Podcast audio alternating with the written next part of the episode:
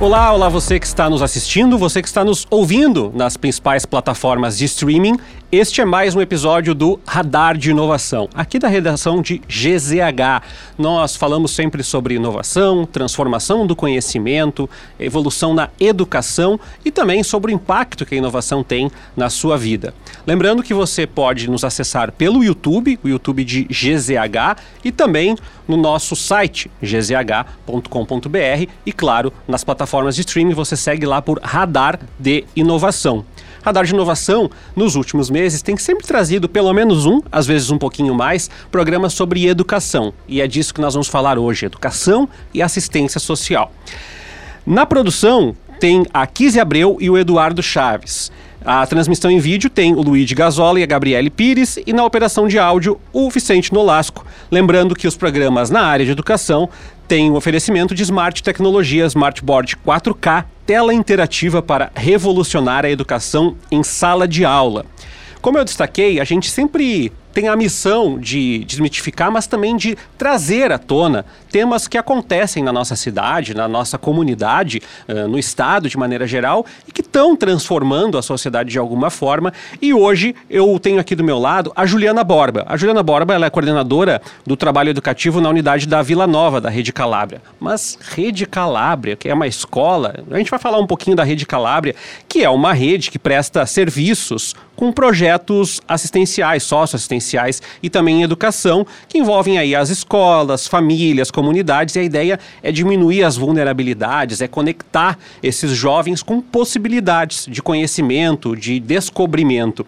E o projeto social, ele não utiliza só meios tradicionais de trazer esses jovens para a educação. Então eu queria te perguntar primeiro, Juliana, desejando e agradecendo a tua vinda até aqui desde já, conta pra gente quem é essa Rede Calábria, quando é que ela começa e onde é que as pessoas já viram ela e nem sabem que viram. Muito obrigado por, muito obrigado por estar aqui. Obrigada, obrigada pelo convite em nome da rede. Então, a Rede Calabria está no município de Porto Alegre já há quase 62 anos, né?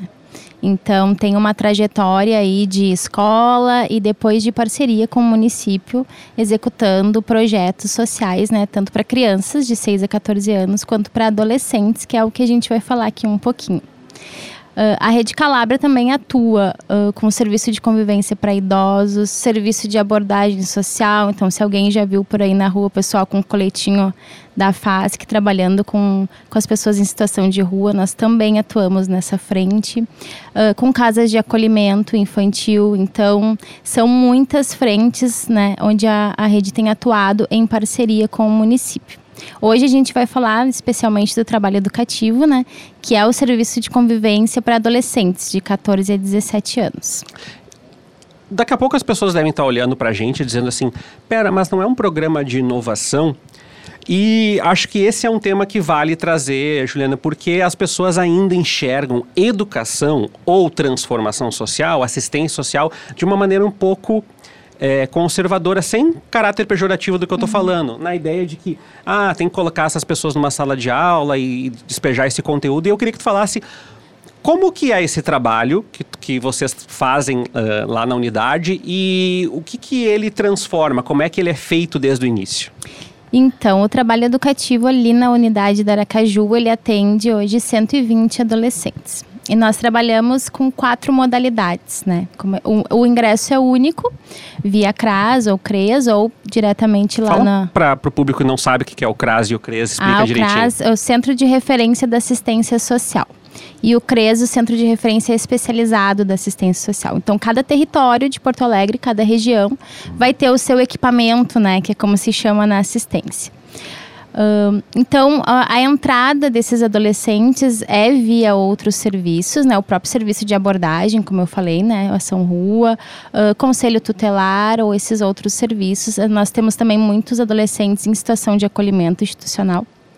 E a entrada deles é uma só, e depois dentro do projeto eles podem escolher. Então a gente já começa trabalhando essa autonomia, né?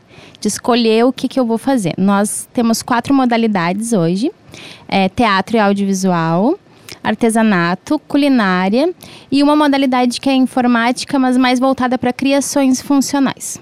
Então, inclusive nós estamos vivendo a época das escolhas, como a gente chama, né? Então, na semana que vem eles vão estar tá aí escolhendo qual o grupo que eles vão querer participar durante o semestre. Então a gente organiza por semestre, embora seja um, um, serviço que é contínuo, né? Que não para, a gente também não para no verão, não tem recesso por ser da assistência, né? Então a gente toca direto, mas a gente organiza por semestre até para que não sejam ciclos muito longos, né? Porque a gente está falando de adolescente também. Então existe uma certa efemeridade ali da idade, uma né? Uma certa muita, né? então eles ficam mais confortáveis assim, digamos. Bom, eu vou te perguntar melhor sobre esses quatro caminhos, esses quatro segmentos, mas tem muita gente na dúvida, tá, mas então é uma escola e aí vai ter professor, fica todo mundo junto. Então, explica para nós de forma cenográfica assim, como é que o pessoal se junta, se tem um tutor, como é que é o acompanhamento ao longo do semestre. Então, cada um desses grupos tem um educador referência, né? Educador, não professor, porque nós não somos escolas, né? Nós atendemos eles nos dois turnos. Então, se vai na escola de manhã, vai para o projeto à tarde e vice-versa. É bom lembrar também que nós temos muitos adolescentes que estão fora da escola ou em situação de defasagem escolar, e isso caracteriza situações prioritárias, inclusive, né? Porque a gente está falando de assistência. Então, cada educador uh, tem informação específica na área, a gente, embora não seja né, um pré-requisito para a, o cargo de educador, mas nós prezamos sempre pela contratação de profissionais que sejam da área específica, né? Até para que eles possam inspirar os adolescentes também. E nós temos as salas de atividade, né? E essas salas nós chamamos todas de laboratórios. Né? Então a gente se acostumou aí ao longo do tempo que laboratório ou é de ciências, lá com microscópio, Isso. ou é de informática, que é uma sala cheia de computador. Então lá nós temos um laboratório de culinária, um laboratório de arte e artesanato, um laboratório de teatro e audiovisual e um laboratório de informática. E é justamente aí que caracteriza esse espaço que é de experimentação, de exploração, de produção também. Né? Então, isso é importante e é, de certa forma, inovador, porque trabalho educativo e, e esses serviços que são da assistência, eles já existem há muito tempo lá, tipificados lá na, no SUAS. Então, a gente percebeu que era necessário atualizar. Né? Os adolescentes não são mais os mesmos do, dos anos 90, do início dos anos 2000. A gente está vivendo já a segunda, indo para a terceira década do século 21. Né? Então era preciso atualizar também a forma como a gente comunica para eles o que eles estão fazendo ali né? E claro, também tem a parte, sim, de alimentação. A gente oferece duas refeições por dia. Os atendimentos são três vezes por semana, então eles precisam se organizar também aí nas suas produções para poder aproveitar melhor o tempo. Aí é, tem, eles estão no contraturno, daqui a pouco fazendo culinária, fazendo audiovisual. E aqui na ficha eu, eu te apresentei né, e falei que tem jovens de 14 a 17 anos. Então, antes de eu desdobrar essas, eu queria saber, porque assim, já é difícil ter uma turma, um grupo só com 14, outro só com 15, outro só com 16, outro só com 17. Agora, um grupo onde tem 14, 15, 16 e 17, tu já tem uma diferença geracional que está sendo uh, uh, criada ali, né? Como que é vocês uh, uh, pensar que vocês têm que fazer esse acolhimento tanto para um jovem de 14 anos, que está numa fase de descoberta, um de 17 anos que está começando a se preocupar com outras coisas ali, como é que é feito esse, esse processo de, de acomodação dos interesses, assim? Então, a gente tem uma metodologia própria, vamos dizer assim, que é a, pedag a pedagogia calabriana, né? E ela parte, em primeiro lugar, do acolhimento. A nossa causa estratégica é acolher e promover vidas. A diversidade, né, que é o que vai se formando dentro dos grupos, são grupos mistos de meninos, de meninas, tem galera de 14, tem galera de 17. E claro que cada faixa etária e cada idade tem a sua especificidade. Mas é justamente essa diversidade que é combustível né, pra gente produzir alguma coisa que é bacana e que tenha uma cara adolescente, porque adolescente não é uma idade só. Né? Adolescente é uma fase Isso. onde tem um monte de coisas acontecendo. Então é importante que a gente tenha esse espaço onde eles possam transitar, inclusive com os diferentes, né? Porque uh, no nosso território, ali na região Centro-Sul, são mais de 30 escolas públicas. Então tem gente de todo, de todo lugar que vai se encontrar ali. Então esse é justamente o combustível né, da criatividade e das produções deles. E por incrível que pareça, dá certo. E, pois é, eu ia te perguntar. Bom, aí eu imagino que o estudante queira. Né, eu também trabalho com jovens um pouco mais avançados de idade, mas dúvida, né? O que eles mais têm é dúvidas. Então, assim, daqui a pouco, eu imagino que alguém tenha feito um semestre lá de, de gastronomia e falei: Ó, oh, gostei, mas eu quero experimentar outra coisa também. Como é que funciona esse processo? Os alunos podem transitar por diferentes ciclos do conhecimento? Eles ficam um ano, eles ficam um semestre? Como é que funciona esse processo? A ideia é justamente que eles transitem, né? Que o tempo que eles estejam conosco, eles possam experimentar as quatro modalidades que nós oferecemos. Como a gente organiza por semestre, a gente tem o período de, de escolhas, de inscrição, que, que rola agora em fevereiro, e depois em julho de novo. Então, assim, ah, gostei. Quero fazer mais um semestre aqui, porque os projetos eles também são atualizados, né? Então não ah, é o ah, mesmo é conteúdo, igual. digamos assim, do primeiro e do segundo semestre.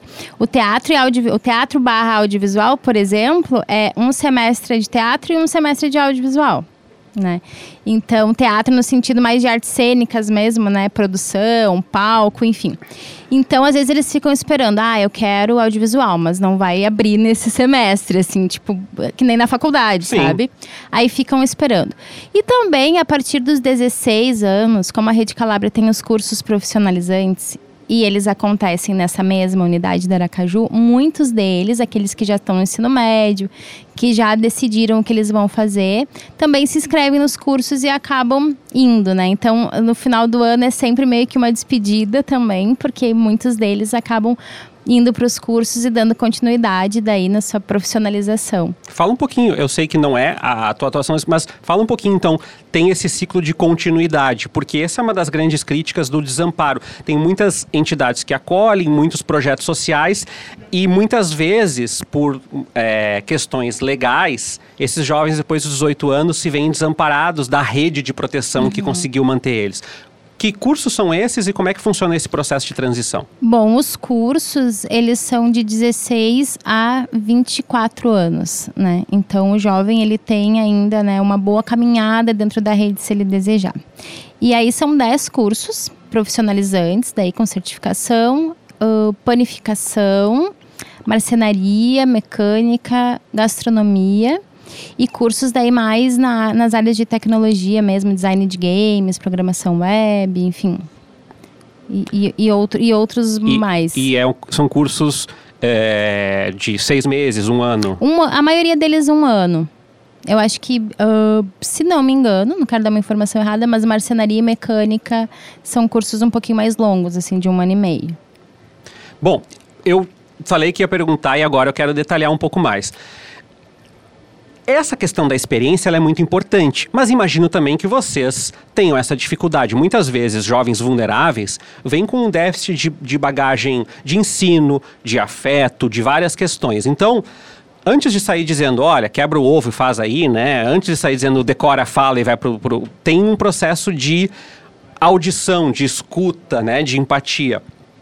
Fala pra gente como é que vocês fazem isso para que a experiência seja boa. Porque, Juliana, a gente sabe que o fato de trabalhar em grupo e de daqui a pouco não se sentir suficiente ou não se sentir à altura do desafio também pode afetar negativamente esses jovens, né? Como é que faz essa, digamos assim, uh, uh, uh, esse nivelamento de dizer assim, olha gente, todo mundo tem suas dificuldades e vai ser difícil para alguns, alguns são mais tímidos, né? Como é que faz isso? Bom, a gente preza sempre por esse trabalho que é construído no coletivo, né? Até porque uh, é na coletividade uh, que algumas coisas acabam se diluindo, né? Algumas dificuldades elas vão se diluindo. Então, realmente, nós temos muitos adolescentes em situação de defasagem escolar.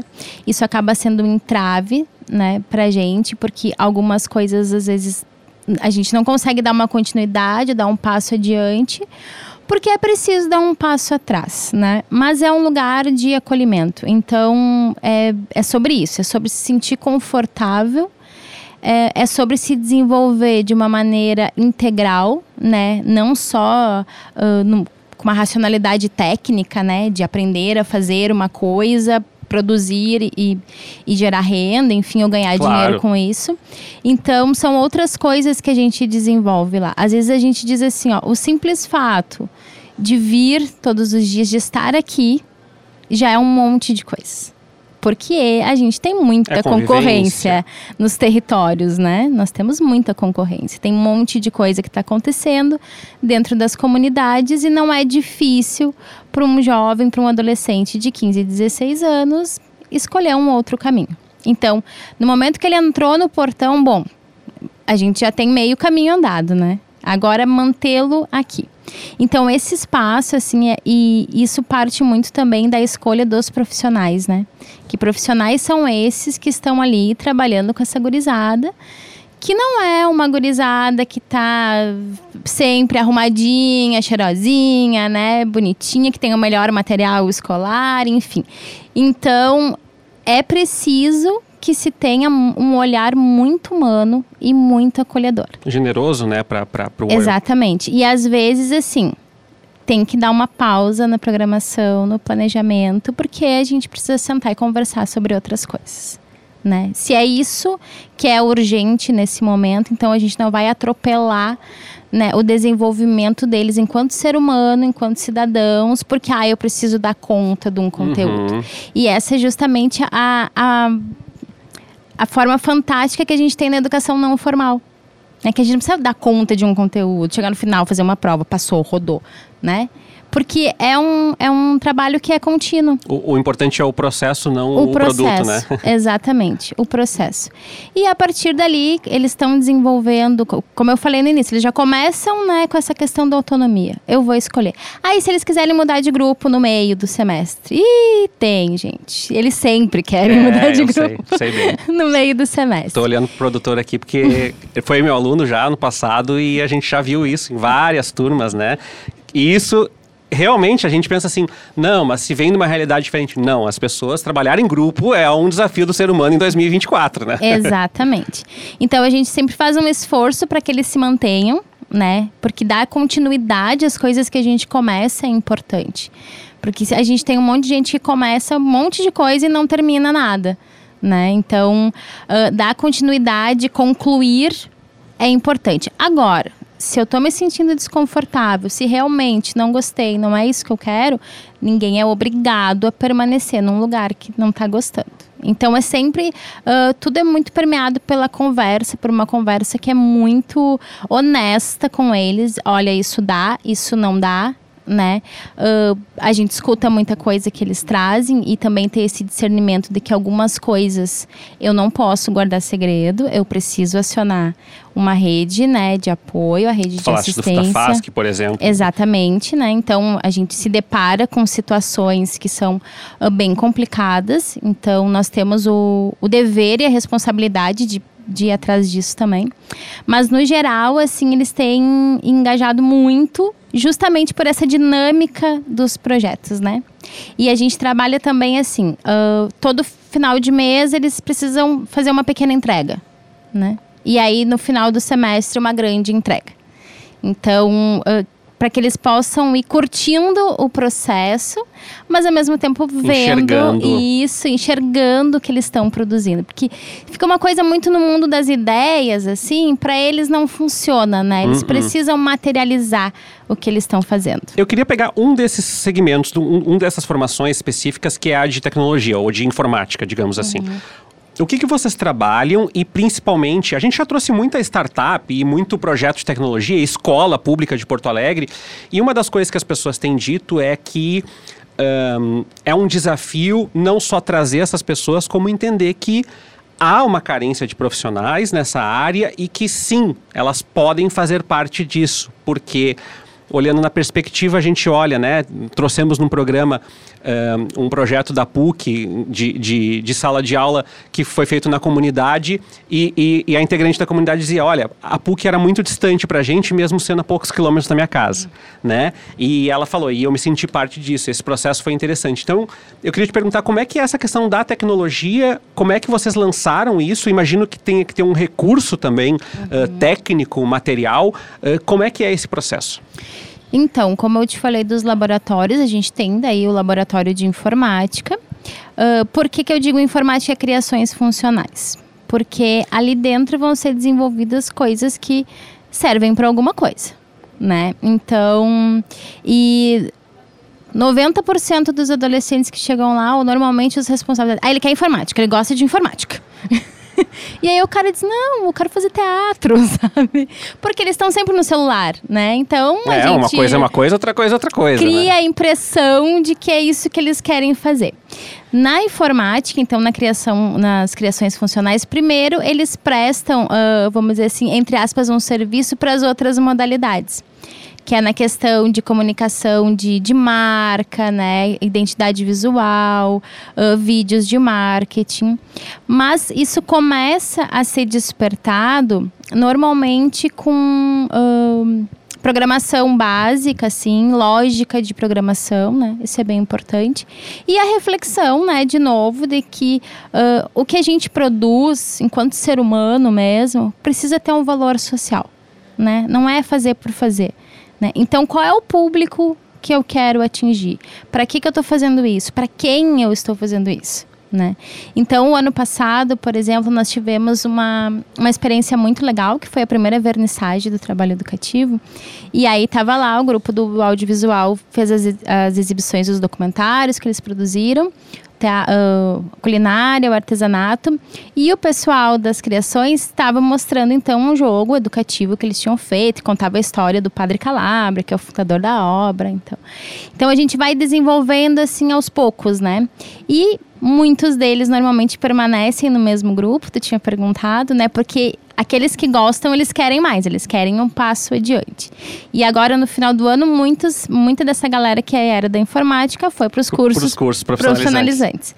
Legal, então, Isso também é, uma, é um troféu para vocês, Com né? certeza, né? Então, é, é, esse espaço de experimentação é legal justamente por causa disso, porque às vezes não é que eles vão ser profissionais daquela área né? Mas é ter a oportunidade de experimentar, de transitar. E se a gente não fizer isso enquanto adolescente, né? Depois de velho, a gente sabe quanto que é difícil. Então, oportunizar para eles. Agora, a gente tem conversado bastante aqui sobre uh, as operações, a educação, e eu queria te perguntar um pouquinho como é que funciona a relação da Rede Calábria com os órgãos públicos, que é mantido esse projeto por, por repasse de verba, e muita gente não entende, e surge muita desinformação nesse caminho, né? E as pessoas acabam uh, dando responsabilidades erradas para agentes errados. Então, eu queria que tu falasse um pouquinho de como é que vocês trabalham, como é que vocês atuam junto com a prefeitura, como é que é o trabalho de vocês em diferentes frentes, como é que é a acordado e contratado isso? Então, todas as, as parcerias né, com o município, elas foram uh, através de editais, são termos de colaboração, termos de trabalho. Inclusive, em 2024, possivelmente teremos edital aí de novo para o trabalho educativo, para serviço de convivência. As organizações da sociedade civil, se, se estão ok com a sua documentação, podem participar, né? E a Rede Calabria já tem aí há, mais de 10 anos, o trabalho educativo ali da, da Vila Nova tem sete anos, mais ou menos, né? Então já tem uma trajetória de parceria aí com o município de, de longa data. São várias instituições no município que executam trabalho educativo. A Rede Calabria não é a única, né? Então, nós temos ali no, na região Centro-Sul e na Restinga trabalho educativo, então nos outros territórios são outras instituições. E para as pessoas, assim, normalmente, quem quer saber mais informação, como é que funciona, como é que eu entro, né? Ah, não, não posso ir na Rede Calabria, porque eu sou lá da Zona Norte daqui a pouco, né? Então, procurem os seus CRAS, seu Centro de Referência da Assistência, né? Vejam aonde que essas, essas políticas públicas estão sendo executadas, quais instituições.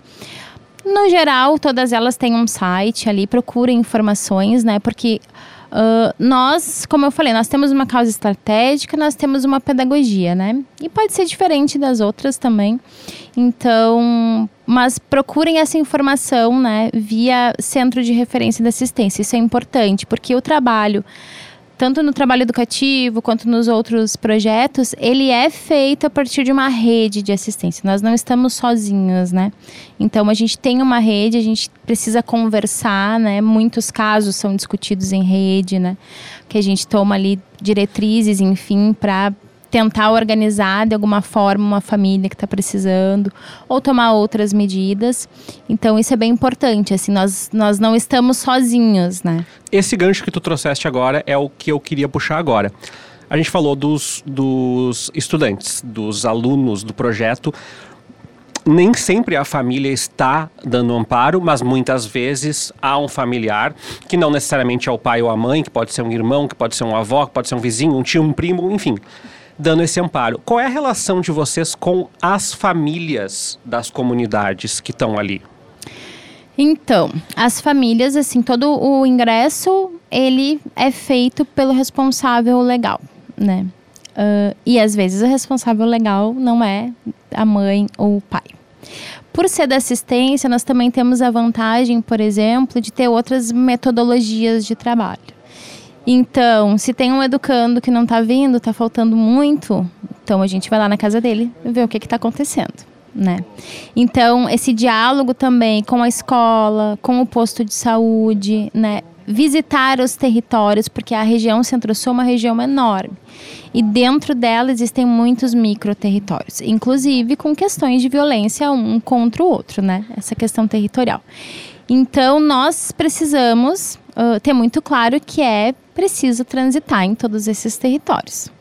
E que nós vamos receber adolescentes de todos eles. Então, criar esse ambiente de segurança parte primeiro de uma percepção lá do território. Como é que as coisas se organizam lá, né? Por que será que é, fulano é tão violento aqui, né? Que que outras coisas ele está passando, que outras vulnerabilidades. E vulnerabilidade não é só uma questão econômica, né? Existem outros tipos de vulnerabilidade. Então, como eu falei antes, nós temos muitos adolescentes que estão em situação de acolhimento institucional, que foram, né, não estão mais com a sua família. Então, por isso que a gente uh, dificilmente vai usar os termos pai e mãe, né? Porque, na verdade, existe um responsável legal. E o conceito de família é instituição protetiva. Então, a tua família pode ser a teu primo, a tua avó, a tia, a vizinha, né? Então, que família é essa? Como que ela se organiza? E para saber disso, a gente tem que ir lá, a gente tem que ver, né? E aí a gente consegue entender os comportamentos deles, né? Tu falou como é que vocês fazem, porque é uma galera ali com idades diferentes, mas entendendo da onde eles estão vindo, quais são as necessidades deles, a gente consegue também fazer um planejamento, né? Um projeto que vai dar conta. Então... E esse processo acontece, vocês podem visitar eventualmente a família, vocês têm profissionais que fazem isso, são os mesmos educadores de sala de aula? São os mesmos educadores, eu visito também. Então é, é uma é uma relação que precisa ser muito próxima, assim, precisa ser pautada pela afetividade também, né?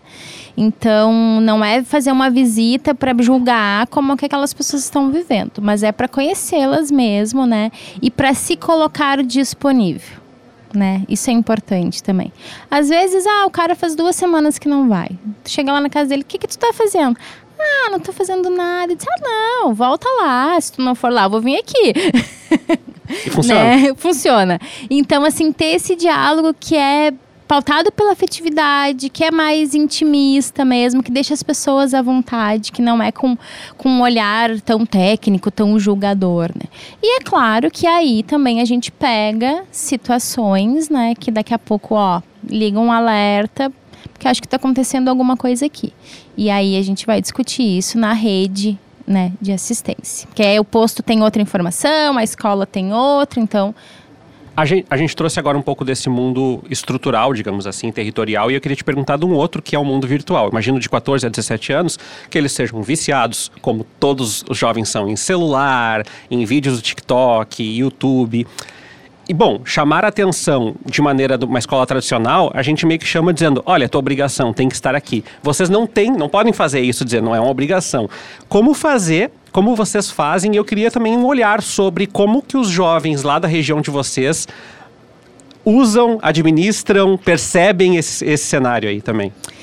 Então, lá no projeto de informática, principalmente, a gente tem um, um, uma aba, digamos assim, que chama Cidadania Digital porque usar celular não é a mesma coisa que saber usar a internet. E por incrível que pareça, eles têm rede social, eles assistem o TikTok, mas eles têm 14 anos e já fizeram 43 e-mails nas suas vidas. eles não lembram a senha de nenhum. Eles não conseguem organizar um texto, né? Então, assim, galera, tudo bem, né? Não, não tem como não viver sem celular. A gente já entendeu isso. Não, tá? tem, não dá para lutar contra isso. Mas existem coisas que vão ser importantes para vocês, que vocês podem sim fazer pelo celular, né? Mas ter esse contato com o computador, a máquina, às vezes eles, eles te, uh, digitam no celular assim com uma velocidade, daí param na frente do teclado e não sabem o que fazer. Então, assim, pensar que se vocês forem fazer um texto que tem mais de 30 palavras, né, vai ficar mais difícil no celular. A gente precisa trabalhar a formatação, a gente precisa criar um e-mail do qual a gente não vai ter vergonha daqui a um ano, né? Vai botar num currículo, vai passar o teu contato para as pessoas. Então, tudo isso a gente vai trabalhando com eles de uma maneira assim muito tranquila, né? Uh, e aí eles vão conseguindo. Agora a gente estava com um processo de inscrições nos cursos abertos, e daí era o festival de e-mail, né? Diferente, né? Diferente, assim. E aí, uma galera do trabalho educativo, a gente já viu que ah, já fizeram uns e-mail, né? Com nome e sobrenome. Colocaram uma senha que não é aquela que o Google diz que é pra tu colocar, que depois eles nunca mais lembram. Então, assim, a gente percebe que eles estão dando um, um, passo adiante, sabe? Do que só ficar joguinho e, e TikTok, assim. Até a compreensão crítica desse processo, né, Exato, né? exatamente. Essa reflexão, assim, essa reflexão crítica, porque uma, um do, dos objetivos do trabalho educativo lá na tipificação da política é trabalhar questões do mundo do trabalho. Então, bom, a gente precisa estar tá se organizando para esse mundo, né? A gente vive numa sociedade que é pautada pelas relações de trabalho. E vocês estão dentro dela. Vocês não vão, não, não existe o fora dela. Então, como que a gente uh, reflete sobre isso, né? Sobre a nossa pro produção enquanto trabalho, como que a gente constrói relações, né? O que, que pode acontecer, o que, que deve acontecer, né? Estabelecer limites, enfim, tudo isso vem antes até que aprender uma técnica, né? A gente faz as coisas concomitantes, né? Claro. Então a gente está produzindo algo e refletindo sobre essa produção até sobre. A gente tem falado muito nos programas aqui, acho que o nosso público lembra de inteligência artificial, que vai tomar muitas funções operacionais que nós exercemos hoje no mercado. Os próprios cobradores de ônibus em Porto Alegre, que uhum. eh, estão desaparecendo eh, gradualmente, mas não tão gradualmente assim, né? É. Já temos eh, vários locais do comércio, que muitas vezes é a primeira colocação dos jovens né, na sua profissão, que já são automatizados hoje, uma reflexão importante. Pegando esse gancho, eu queria te perguntar quais os resultados que tu pode contar um pouco pra gente? E eu não tô falando só de resultados aqueles, ah, mas, pois é, a gente teve o fulano que foi para uma grande empresa, mas assim, do resultado uh, mais pragmático que vocês percebem. Pode ser da autoconfiança, da profissionalização, da, da solidariedade, do senso de coletividade. O que, que vocês sentem mais quando acaba esse ciclo? Pode ser de um semestre, dois semestres? Bem, a gente trabalha sobre a perspectiva da economia criativa, né? E aí, uh, pegando o gancho do que eu estava falando antes, o que, que acontece? Na economia criativa, o principal ativo é o ser humano. Ela é centrada na criatividade humana. Só que a criatividade não é uma coisa automática, né? A gente precisa estar tá desenvolvendo ela de alguma forma. Então, as quatro modalidades, elas vão prezar muito por isso. Eles têm um processo, como eu falei, de, de pequenas entregas mensais, uma grande entrega semestral. A gente trabalha com metodologias como o Kanban, como o Scrum, para que eles organizem o tempo de produção. Então, assim, se for legal, vai rolar até um tempinho para ficar jogando, assistir um videozinho no TikTok, não tem problema nenhum, desde que vocês se organizem frente às demandas da semana, né? Isso a gente faz semanal. E a criatividade como principal ativo. É, vocês já devem ter ouvido falar, principalmente né, nesses temas, inovação, tecnologia. Ah, e as profissões do futuro ainda nem foram criadas. Não importa quais sejam as profissões do futuro. Né? Então, o sujeito que tem a capacidade de solucionar problemas, que consegue trabalhar em equipe, que tem um senso coletivo e que é criativo, ele vai se dar bem em qualquer área. Não tenho dúvida nenhuma Seja numa área de tecnologia, seja numa área da, das artes, mais da, da, das humanas, né? Então, acho que esse é, é o nosso grande presente, assim, porque a cada final de semestre, quando nós vemos as produções deles e o quanto que eles se engajam para entregar e para fazer, e é aquela correria, se vai ter uma peça de teatro, é uma correria, fulano não veio, figurino não sei o quê, né? Se é a produção audiovisual, porque sempre acaba assim, a gente tem, aí tem feriado, daí acontece, uh, uh, 2023 foi o ano dos temporais, né? Então, temporal, falta luz, não consegue dar conta. Então, mas é muito legal ver eles assim entendendo o quanto que isso é importante, que essa entrega que às vezes é, é, pequena, né? Se a gente pensar assim em, em, profissionalização, né? Que é muito pequena, o quanto que eles se entregam e eles entendem que é importante. Então acho que essa é a grande sacada, assim. Esse é o nosso resultado maior, né? Trabalhar no coletivo, decidir as coisas de forma coletiva, em assembleia. Então, tirando, claro, as questões mais técnicas, quase tudo eles decidem, né, dentro do grupo e debatem sobre isso. Então, acho que esse é o nosso maior resultado. Assim. Falaste antes que eu achei muito legal isso, eu anotei aqui. Nem todo semestre é igual. Aliás, nem todo não. Um semestre não é igual ao outro, nunca é igual ao outro.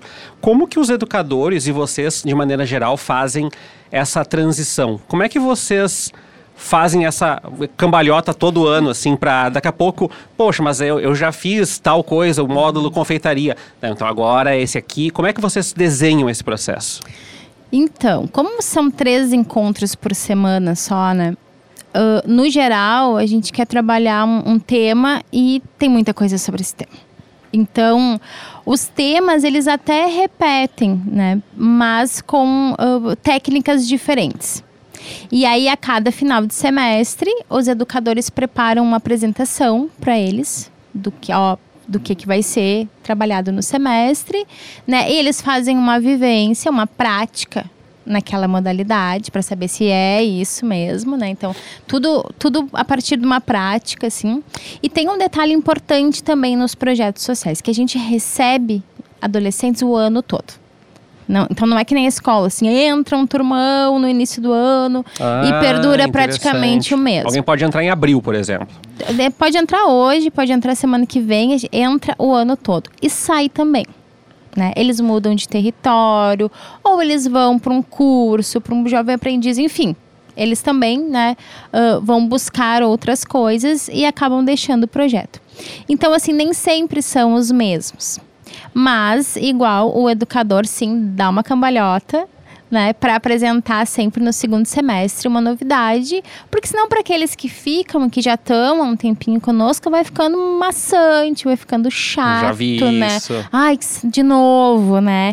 Então é importante sim dar essa atualizada. A gente se reúne, né, equipe, para pensar os semestres, assim, inclusive um cronograma de datas, quais são os eventos que vão acontecer. Agora, em março, a gente tem planejado já um simpósio de economia criativa. A ideia é trazer profissionais das áreas, assim, profissionais que, que ganham dinheiro fazendo né, o que a gente está propondo para eles, assim, para que eles conheçam um pouquinho mais, tirem as suas dúvidas, porque às vezes fica muito lá longe, assim. Tá, beleza, eu tô fazendo audiovisual, que tô fazendo teatro. Ai, ninguém faz teatro. Ninguém ganha dinheiro com teatro. Ganha sim. ganha e eu posso provar, entendeu? E vou trazer alguém para visualizar isso. Exatamente. Então, para que eles tenham essas experiências, a gente faz saídas com eles também. E aí as saídas, assim, cada grupo uh, busca lugares que são interessantes para aquela modalidade, né? Então, o projeto de arte e artesanato visitou a Bienal, a última Bienal, né? Teve um contato lá com os artistas e tal, com os artistas plásticos. Então, a gente está sempre procurando alguma coisa também para que eles saiam do território deles, para que eles ampliem, né? Essa visão de cidade que às vezes fica muito disso. O centro é muito longe, né? Ou eu não pertenço a tal ou tal lugar.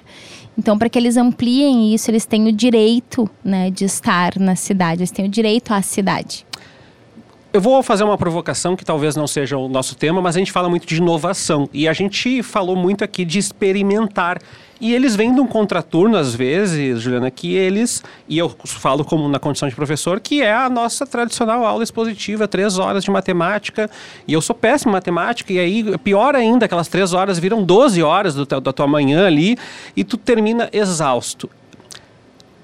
Como que faz esse cruzamento? Do aluno que vem de olha, eu não quero isso, mas ao mesmo tempo eu só sei fazer desse jeito. Né? Uhum. É, teve um, um, aluno uma vez que falou assim: facilitaria tanto, professor, se tu só fizesse uma prova que nem todo mundo normal faz.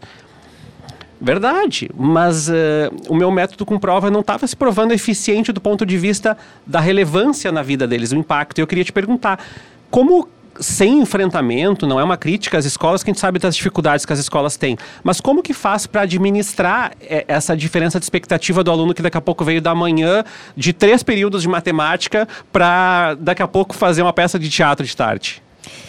Eu acho que justamente a diferença é tão diferente que eles gostam, né? Inclusive a gente tem dificuldade, por exemplo, para uh, tá, agora a gente precisa sentar e escrever sobre isso. Ah, não, eu já fui no colégio hoje. não, porque é isso, porque a memória que eles têm de ficar sentado, né, escrevendo, lendo, fazendo alguma coisa assim muito concentrado, é a memória da escola. Então a gente uh, divide o nosso dia de atendimento. Eles têm o almoço, né? A gente serve as refeições. Então, turno da, pensando no turno da tarde, né? Uh, eles chegam, eles almoçam, a gente tem todo um momento ali de organização. O educador explica como que vai ser o dia né? O que, que vai acontecer nesse dia? Eles já têm o quadro Kanban ali na sala, ó, vocês têm tal e tal coisa para fazer. Ontem não deu tempo, então fica coisa para trás, né? Tipo, então assim, é, é tudo muito conversado, muito debatido. E isso toma uma importância para eles também. Quando eles estão no lugar de decidir as coisas, né? Isso chama uma responsabilidade, dá uma importância. Então não é eu que estou te passando um negócio para tu fazer. É a gente que está conversando sobre o que, que nós vamos fazer. O educador, claro, tem um planejamento, né? Tem aquilo que ele pretende dar conta ao longo do mês, mas a participação deles é o tempo todo, assim. Eles que vão levar para cá ou para lá. E é assim em todos os lugares, porque se eles não estão afim de fazer, por exemplo, eles não vão fazer. não adianta, né, a gente querer obrigar, enfim. Então, mostrar para eles assim qual é a importância dessa participação. E a corresponsabilidade. Bom, né, não é eu, educador, e vocês, educandos. Nós somos um grupo. Então a gente precisa ter minimamente uma coesão, entrar num consenso para conseguir trabalhar. Que é um pouco da vida no mundo do trabalho, né? Então ninguém tá sozinho, né? Mesmo, ah, eu sou autônomo. Ok, mas precisa de outras pessoas, né, para desenvolver um trabalho, qualquer que seja. É, falaste agora sobre essa questão das metodologias e eu queria, já que a gente está encaminhando a parte final do programa, é te perguntar sobre como que vocês reavaliam, porque é, primeiro, quanto tempo faz que vocês têm esses quatro ciclos de, de, de ensino, dessa maneira como vocês processam hoje? Nós começamos em 2020, segundo semestre de 2022, mais em modelo de testagem, assim, vamos ver o que, que acontece, né? Para dar essa atualizada, assim, nos projetos. E aí, 2023, que estabeleceu... Voo solo, assim, né? Exatamente. E agora, em 2024, então, a gente mantém e que acho que está dando certo. Como é que faz? É, e essa é uma pergunta pensando no futuro. Porque falaste, né? Eles vêm com referências, não significa que seja bagagem, essa referência se transforma em bagagem, mas, pô, daqui a pouco a profissão nova que está surgindo, que não sei o que, não sei o que. Então, como é que vocês articulam? Eu costumo dizer para as pessoas, ah, o currículo tem que mudar todo. Uma faculdade não pode mudar o currículo todo semestre porque bagunça toda a estrutura do processo. Ah, mas então tem que mudar a estrutura. Concordamos, mas não é tão simples assim. Como é que vocês fazem a revisão? Para que daqui a pouco vocês digam assim, gente, nós vamos transformar o ciclo de teatro em audiovisual no ciclo tal, tal, tal. Como é que vocês reavaliam e como é que vocês discutem isso na Rede Calábria também em relação ao projeto? Então, os projetos, quando eles são parcerizados, eles são inscritos lá num modelo que a gente tem que dar conta daquilo que foi escrito. Então, essa organização, ela vai partir do o que, que a gente pode atualizar em termos de nome, de metodologia, mas que ainda dê conta daquilo que foi parcerizado. Então, não é para sair inventando, né, qualquer coisa a todo momento. Assim, a gente tem um compromisso com o município, com a política pública e da dura assistência. de acordo com o contrato. Enfim.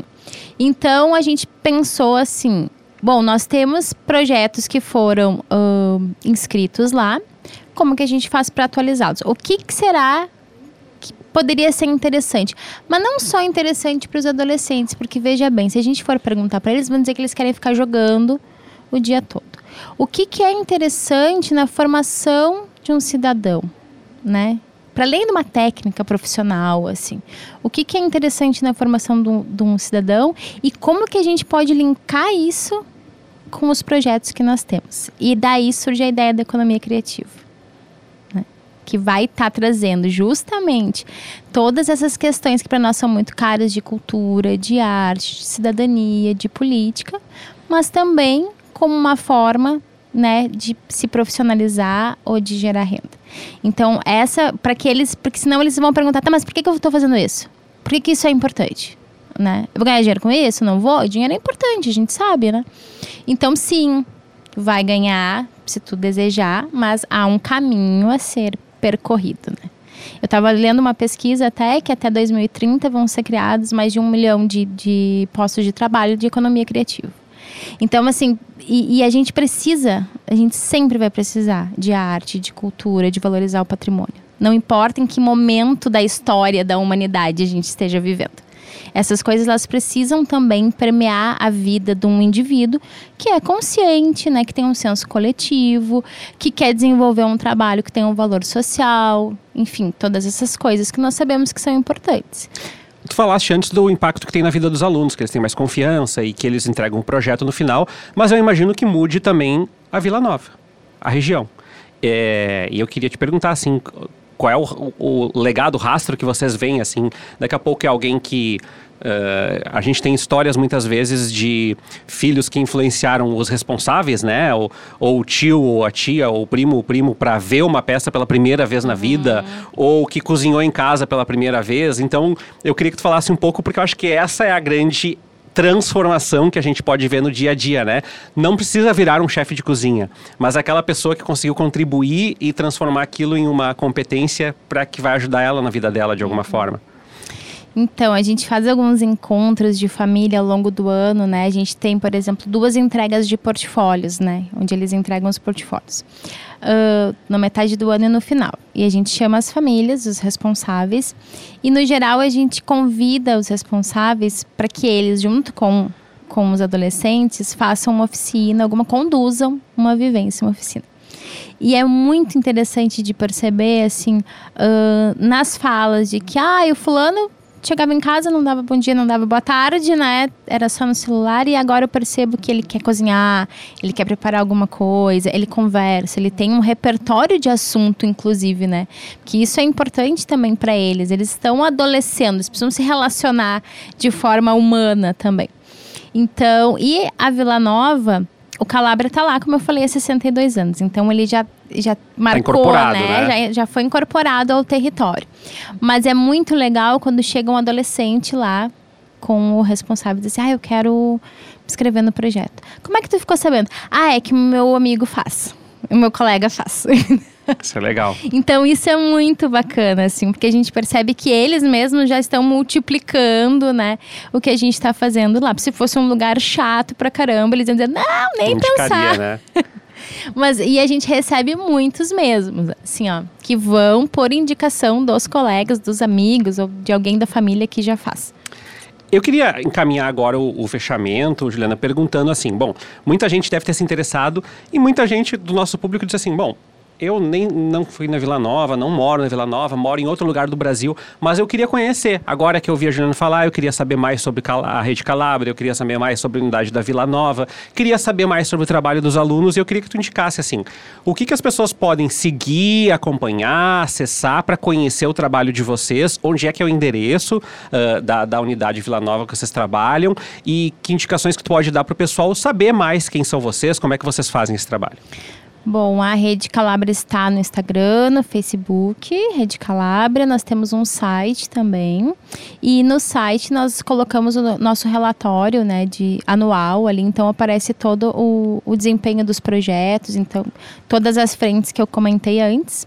E a unidade da Vila Nova fica na Estrada Aracaju, número 650. Então, também, para quem quiser conhecer, pode pintar por lá que a no gente. turno da manhã ou da tarde, Manhã né? ou tarde, das 8 às 17 horas. Pode ir direto na secretaria, pode falar comigo, enfim. É um espaço muito legal, muito privilegiado. O espaço que nós temos lá é no pé do morro. Então tem um espaço verde muito legal. A gente tem uma infraestrutura, assim, bacana mesmo, sabe, para os adolescentes. Isso também é importante, que eles tenham contato com lugares que são bonitos, que são organizados, que são limpos, né? Uh, isso faz diferença, isso é inspirador para eles. Um senso de pertencimento incrível. Eu quero te agradecer, Juliana, porque uh, a gente fala dos temas da educação aqui e é muito legal quando a gente percebe uh, que a inovação ela não é a torre, né, que é construída com um satélite, com não sei o quê, que a inovação ela acontece no ato, no cotidiano, né? E que, como eu te falei, a, a, a inovação é quando um, menino chega em casa e pega ingredientes e transforma numa receita, ou quando alguém fala, não, deixa que eu faça o currículo para ti porque eu já sei fazer o currículo, né? Então, queria parabenizar vocês e a Rede Calabria e agradecer por ter vindo aqui. É, é, pode deixar o teu recado final para nossa audiência. Ah, eu que quero agradecer muito vocês a oportunidade de estar tá contando um pouquinho, né? O que, que a gente apronta lá com a galera. Porque, olha, vale a pena, gente. Vale a pena dar uma olhada. A gente está iniciando um 2024 aí, que vai ser muito legal mesmo. E muito obrigada. Obrigada mesmo pela oportunidade em nome da rede e agradeço a todos. E eu agradeço a tua audiência do outro lado. Esse foi mais um episódio de educação aqui do Radar de Inovação. Se tu tem uma ideia, um assunto, um projeto que tu gostaria de ver no Radar de Inovação, coloca aí nos comentários do YouTube, né? Hoje tá eu sozinho, normalmente eu e o Eduardo aqui na apresentação, a gente vai ler lá, vai comentar com a equipe, com a Kise, com o Eduardo, com a Rafaela, com o Vicente e a gente traz aqui pro programa a tua ideia também. Agradeço a tua audiência, até o próximo episódio. Tchau!